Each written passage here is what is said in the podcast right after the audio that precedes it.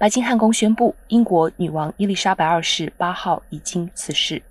伊丽莎白二世六号刚任命新首相特拉斯之后，被医师嘱咐休息。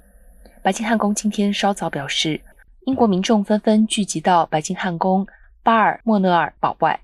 英国女王今年六月才庆祝登基七十周年的白金禧，不仅是英国史上在位时间最长的君主，也是世界历史上在位时间最长的女性君主及女性国家元首。